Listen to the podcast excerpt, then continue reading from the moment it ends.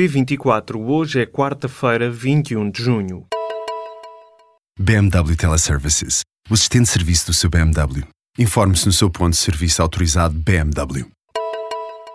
Após quatro dias de combate às chamas, o incêndio de Pedrógão Grande foi dominado. O anúncio foi feito na tarde desta quarta-feira pelo comandante operacional Vaz Pinto. A Autoridade Nacional de Proteção Civil garante que o fogo não vai passar o perímetro definido pelos operacionais no terreno. As atenções viram-se agora para as atenções viram-se agora para os incêndios de Pampilhosa da Serra e de Góis. Mais de 2.300 operacionais estão a participar no combate às chamas. O presidente da Liga dos Bombeiros acredita que o incêndio de Pedrógão Grande teve origem criminosa. Em declarações à TSF, Jaime Marta Soares lembra que o fogo estava ativo há cerca de duas horas quando ocorreram as primeiras trovoadas. O incêndio já estava a decorrer há cerca de duas horas, quando efetivamente se desenvolveu esse problema de, com, com, com, com, os raios que, foram, que provocaram um conjunto de ignições a ser efetivamente aquele incêndio que já era de uma violência extraordinária. Eu tenho para mim, tenho que me provem o contrário, e não sou eu que tenho que provar, tenho que provar que eu que não tenho razão, de que o incêndio teve origem em mão criminosa. Aliás, há situações que, eh, se as formos apurar, já havia eh, vigilância muito próxima e se calhar não estaria muito longe de alguém poder vir a ser detido por um conjunto de situações que, que, naquela proximidade, na proximidade daquele incêndio já tinham acontecido. O presidente da Liga dos Bombeiros defende que depois do que aconteceu muito tem de mudar no que diz respeito à organização do dispositivo da proteção civil. A Liga dos Bombeiros exige saber o que correu mal.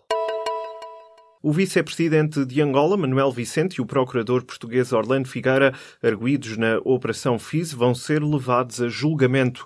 A decisão foi tomada nesta quarta-feira pelo Tribunal de Instrução Criminal de Lisboa. O processo investiga vários crimes económicos e financeiros. O vice-presidente angolano é suspeito de ter corrompido Orlando Figueira. A investigação acredita que o objetivo principal era o arquivamento de dois inquéritos por parte do procurador, onde Manuel Manuel Vicente era visado. O magistrado terá recebido cerca de 760 mil euros do vice-presidente de Angola. O Instituto de Avaliação Educativa está a investigar uma alegada fuga de informação relacionada com o Exame Nacional de Português realizado na última segunda-feira. Em causa está uma gravação áudio de uma suposta aluna que circulou na rede social WhatsApp alguns dias antes da prova. Nessa gravação é descrito parte do conteúdo que sairia no exame. A aluna refere que uma amiga cuja explicadora é presidente do Sindicato de Professores disse que era mesmo preciso estudar Alberto Caeiro e treinar uma composição sobre a importância da memória. A informação do que sairia no exame acabou por revelar-se correta. Centenas de escolas de todo o país estão encerradas nesta quarta-feira, dia de greve de professores. De acordo com a Federação Nacional da Educação, a maior parte dos estabelecimentos de ensino fechados são de primeiro ciclo e jardins de infância. Já a FENPROF denuncia que estão a ser cometidas ilegalidades em várias escolas no que respeita às convocatórias de professores para assegurar serviços mínimos. Citado pela Lusa, Mário Nogueira alega que vários pontos do país estão convocados mais mais professores do que aqueles que são necessários. A greve dos professores acontece em dia de exames nacionais, mas foram decretados serviços mínimos de modo a garantir que estes se realizam. Foram detidos três jihadistas na madrugada desta quarta-feira em Madrid. Um dos detidos é considerado muito perigoso, pertence ao Daesh e tinha manuais de terrorismo. Os outros dois detidos estavam a iniciar o processo de integração neste grupo terrorista. De acordo com o comunicado do Ministério do Interior espanhol, citado pelo El Mundo, entre o material encontrado estavam manuais que explicam temas como a preparação ideológica mais radical, ações de martírio ou terrorismo suicida. Os três jihadistas têm idades entre os 32 e os 38 anos e são marroquinos. O homem considerado muito perigoso vive na capital espanhola e era considerado uma ameaça para a segurança do país. O presidente executivo da Uber demitiu-se do cargo. Travis Kalanick viu a sua saída ser incentivada pelos acionistas da empresa. Apesar disso, o cofundador da Uber vai manter-se no conselho de administração da empresa.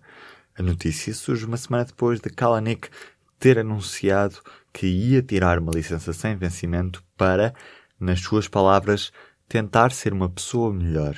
Este anúncio foi feito pelo próprio através de um e-mail enviado aos trabalhadores da empresa depois da morte da mãe, no final de maio. O relógio está a contar. O Tribunal da Relação de Lisboa obrigou o BIC a mudar de marca até ao final do mês.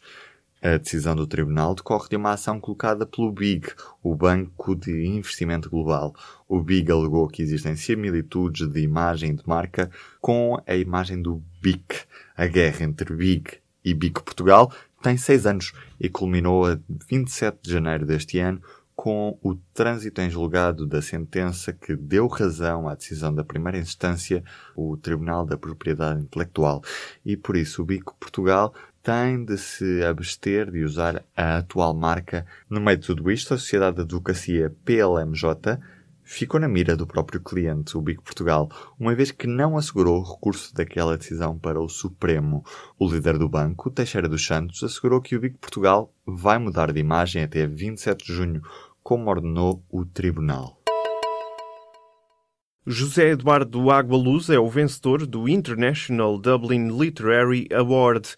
O romance Teoria Geral do Esquecimento valeu ao escritor angolano o maior prémio literário para uma obra de ficção publicada em inglês. O escritor angolano vai receber um valor monetário de 100 mil euros. A greve nacional dos técnicos de diagnóstico e terapêutica estava com uma adesão à greve na ordem dos 100% às 10h30 da manhã desta quarta-feira. Uma fonte sindical adiantou que estão apenas a ser cumpridos os serviços mínimos estipulados. De acordo com o sindicato, esta greve está a paralisar o Serviço Nacional de Saúde. Os técnicos superiores de saúde das áreas de diagnóstico reivindicam a imediata aprovação do diploma que cria a carreira para estes profissionais. A paralisação decretada pelo sindicato repete-se a partir do dia 29 de junho, dessa vez por tempo indeterminado.